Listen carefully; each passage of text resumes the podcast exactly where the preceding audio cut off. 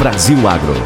Na semana passada, nosso analista de inovação e tecnologia, Hélio Costa Júnior, falou da necessidade de ter ações constantes para estimular ideias criativas e que isso não sejam apenas acontecimentos de ocasião. Costa Júnior é especialista, mestre e doutor no assunto e hoje conta um pouco de história. Aliás, ele é um grande contador de histórias. Bom, na semana passada a gente falou aqui sobre a necessidade de se ter um processo contínuo de inovação e não trabalhar de forma esporádica, de maneira episódica.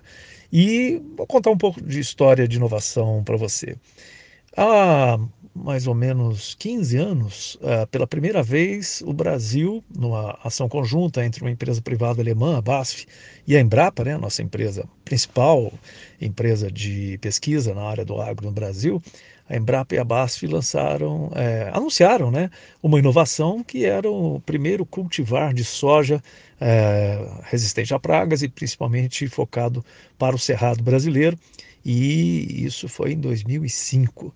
Até eles conseguirem aprovar é, esse cultivar para ele ser disponibilizado, comercializado no Brasil, isso teve que passar por uma série de é, testes, aprovações de agências, inclusive de agências internacionais. Os nossos principais é, importadores, os consumidores da nossa soja, todos eles tiveram que aprovar esse novo cultivar, porque senão você ia plantar a soja, ninguém compra, não adianta nada. Então, o processo todo demorou oito anos, só em 2015 que a semente, né, essa semente geneticamente modificada foi colocada no mercado, representa um aumento de produtividade para os produtores que escolheram né, por esse tipo de semente. Ela resolve uma série de problemas, ou seja, uma inovação de impacto na produtividade e na competitividade brasileira no mercado mundial de soja, tanto que de lá para cá, né, há muitos anos o Brasil vem crescendo e permanece aí como o maior exportador de soja do mundo, é, com o principal mercado consumidor, a China, né, mas outros países também. Então, o Brasil consegue promover inovação, é, mas isso tem que ser feito de maneira contínua. A gente tem, é, ao mesmo tempo que esse produto, essa pesquisa que gerou essa inovação, ela estava sendo feita, existem dezenas de outras pesquisas acontecendo ao mesmo tempo, porque, veja bem, existe, lógico, uma vantagem temporária de quem chega com uma inovação no mercado.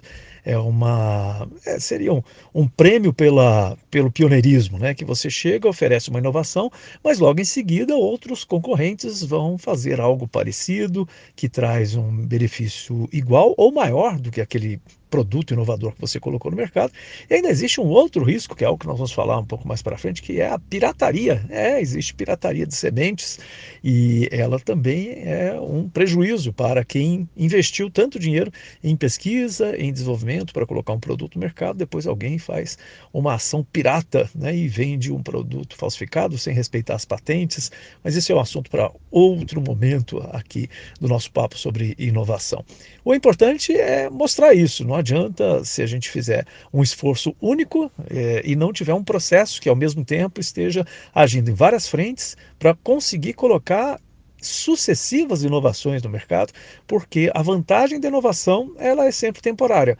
Você ganha o prêmio pela ineditismo, pela inovação pioneira, mas em seguida outros vão colocar produtos que vão concorrer diretamente com o seu e você vai, se não tiver preparado com esse processo contínuo, você vai perder essa vantagem rapidamente e talvez você não consiga nem pagar os custos que você gastou, porque esse é um, essa é uma indústria, esse setor né, da indústria do agro é um setor ainda de altos investimentos em pesquisa, ciência, tecnologia e inovação. E aí, gostou dessa história? e quer levar o professor Hélio Costa Júnior na sua empresa ou escola para uma palestra ou qualquer outra troca de conhecimentos, anota aí.